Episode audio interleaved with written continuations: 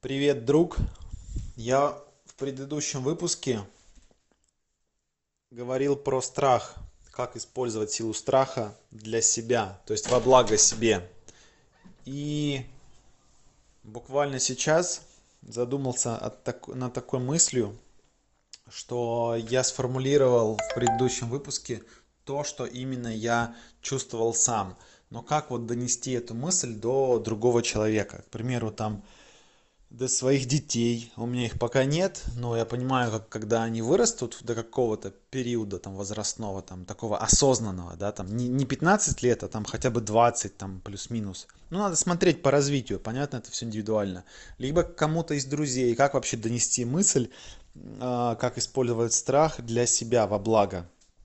И здесь я придумал, не то чтобы придумал, а понял такую технологию, что если человеку говорить, к примеру, так, вот тебе страшно, ничего не делай, то есть там не, не начинай там курить, не начинай там что-то принимать, пусть тебя страх полностью тобой овладеет, пусть полностью овладеет, то в этом случае а, может произойти так, что человек скованный будет сидеть, сков, сковывать сам себя, и страх дойдет до пика, его просто сломает, ну, в том плане психологически, там может начаться какая-то паническая атака, еще что-то. Это от того, а, когда человек сам себя еще больше накручивает, к примеру. То есть там может там тошнота быть, потому что желудок тоже начнет с ума сходить. Я, я это и по себе знаю, да и наверняка есть симптомы у страха такие. Вот. То в этом случае, конечно, не вариант идти таким путем когда уже прям совсем а, такая психологическая ломка, а, атака, так скажем, происходит.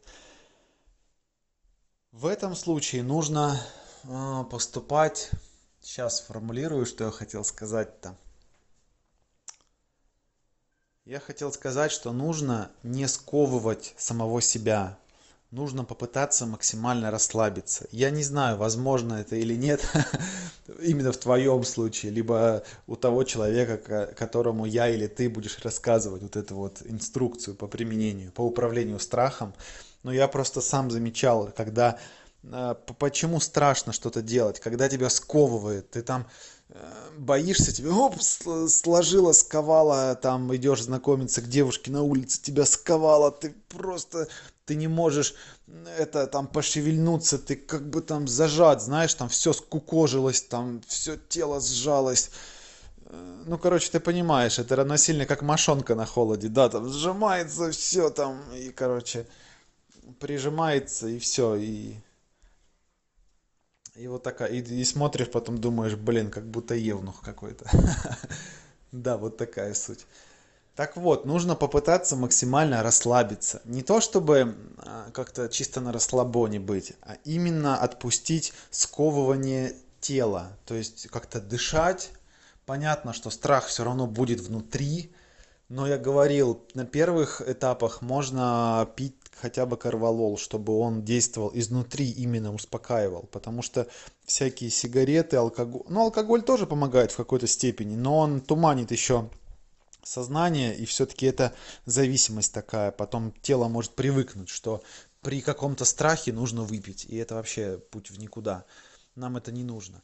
А когда куришь, тоже э, вроде тело расслабляется, но это именно поверхностное. То есть там в мозг поступает тонна дыма, никотин пошел по крови, по телу, и чувствуешь расслабление, но оно такое поверхностное, оно мнимое, оно оно не настоящее, не глубинное расслабление.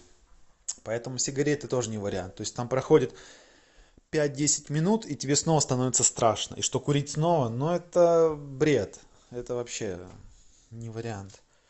Вот, поэтому своим страхом нужно пытаться уметь управлять. Я еще не специалист в этом деле. Я буквально там пятый или там четвертый день наблюдаю за собой, когда мне страшно, я стараюсь просто успокоиться. В том плане, что не сковывать себя как-то жестко, а просто так. Ну, пусть идет как идет. Все. Вот страшно, да, там непонятно что-то. Вот пусть идет туда.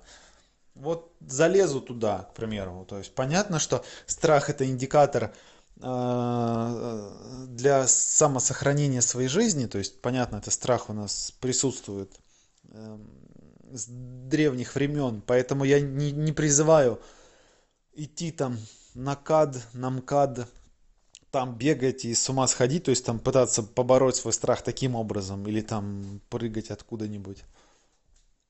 Я имею в виду в пределах разумного, когда влезаешь в какой-то бизнес, и ты понимаешь, что это тебя может возвысить, но тебе страшно, тогда надо идти. Вот я хочу поехать в Сочи через годик, через два, хочу прыгнуть с резинки, которая там мост есть и резинка в пропасть. Я понимаю, что это капец как страшно, скорее всего. Но вот просто хочу, я просто понимаю, что будет потом. Потом, скорее всего, будет просто неописуемый кайф, и я разделю свою жизнь до и после. Я такие эмоции испытаю, что ну, как, бы мне не было страшно, я просто не могу себе позволить не, не испытать этих эмоций. Я просто не могу так поступить со своим телом, со своим мозгом, чтобы не дать ему этих эмоций, которые такой там всплеск гормонов будет после прыжка или там в полете или ну, я сейчас говорю, у меня уже как мурашки идут, а что же там будет на деле? Там будет просто запредельный страх, но это, это не передать словами, как мне кажется. Я обязательно запишу аудио после этого прыжка. Ну, я думаю, там не будет какой-то внятной речи, там будет просто одни эмоции, там какие-то метафоры и что-то вообще непонятное и невнятное. Но я думаю, именно энергетику от слов ты все-таки почувствуешь и поймешь. В общем, давай управлять страхом вместе.